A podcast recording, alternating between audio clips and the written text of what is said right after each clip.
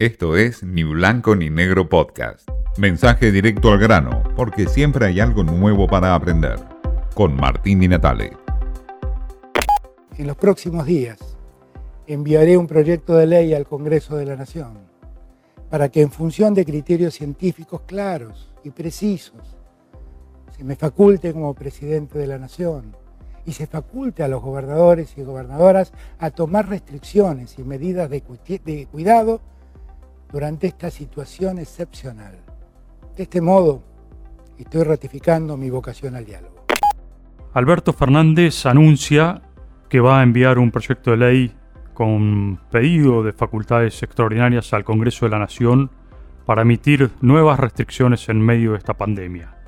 Y le dará, por supuesto, también poder a los gobernadores para tener esas mismas facultades. Hoy la contradicción está en el poder.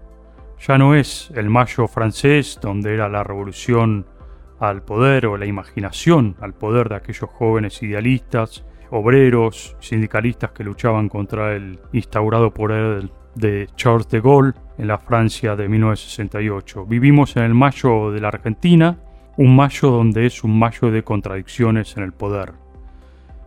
Un mar de contradicciones porque Alberto Fernández cuestiona el fallo de la Corte que justamente habla de darle autonomía a la ciudad de Buenos Aires y a los gobernadores, cuando dos días antes había reclamado lo mismo para los gobernadores, autonomía y federalismo.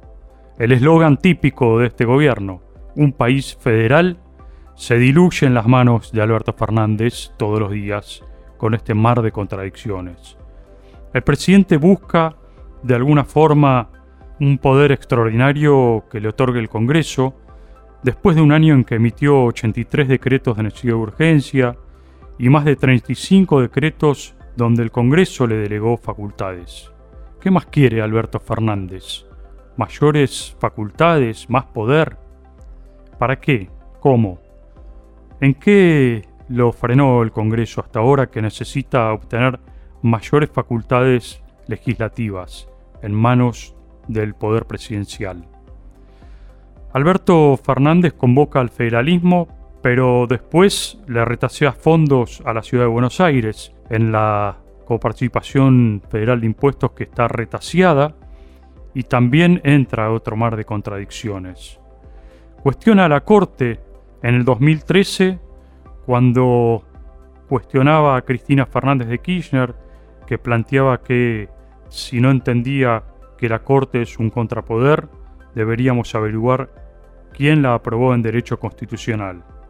Eso decía Alberto Fernández en el 2013, el mismo Alberto Fernández que hoy cuestiona la Corte Suprema junto con Cristina Kirchner y habla de un golpe institucional de la Corte Suprema.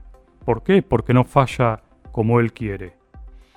El poder, en sus contradicciones, también está dado por Trota, el ministro de Educación, quien dos días antes de cuestionar al jefe de gobierno porteño por dar clases presenciales y habilitar los colegios, había coincidido con todos los ministros de educación del país en que el camino era la presencialidad.